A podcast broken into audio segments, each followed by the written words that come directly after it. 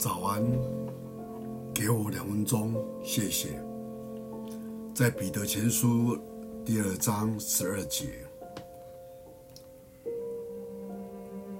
在外邦人当中，你们应该有端正的品行，使那些说你们坏话的、指责你们做坏事的人，因看见你们的好行为，就在主再来的日子。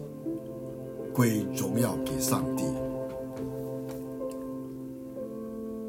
有一个人的家附近停放了五个铁造的垃圾箱。入夜以后，便有那些捡破烂的拾荒者，一个接一个的往箱里面捡破铜烂铁。你会常常看到一个妇人。在微弱的灯光下面，背着幼婴，弯着腰，在寻宝，在这垃圾堆当中，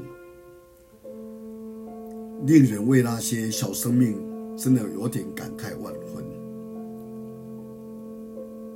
在我的家乡苗栗县，有一个很特别的一个拾荒者。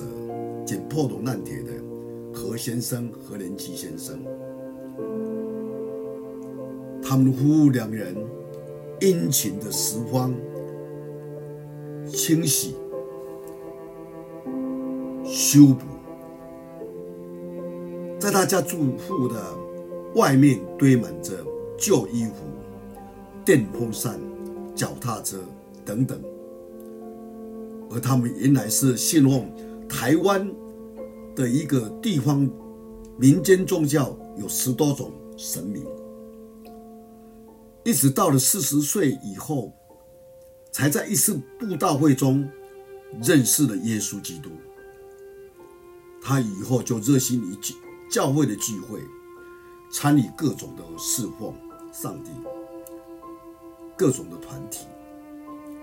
他有五个孩子，而有两个女孩，一个男孩，都是神学院毕业的。当年戒毒事工的负责人刘牧师需要一块地，以便建造戒毒中心，成立晨曦会。以后有人奉献了三甲地，这个人不是报上。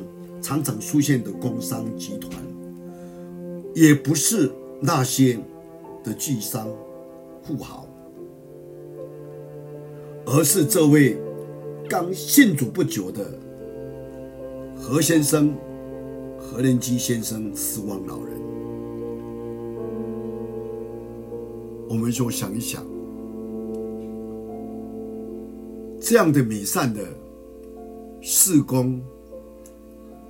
在一个拾荒老人身上来出现，真的是鼓励着我们，孝心我们，让我们在今天讲究很现实、只顾自己的一个社会当中，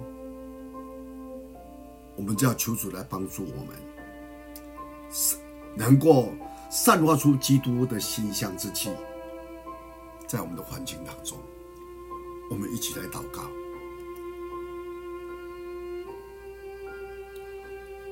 天父上帝，我们再次感谢你，看到这样美好的见证，再次激励着我们的心，让我们在爱心渐渐冷淡的当中，再次得到激励。恳求你帮助我们，让我们能够像你的话告诉我们说，我们应当有端正的品行，好使我们在这样的一个社会当中，能够见证神你的荣耀，能够彰显神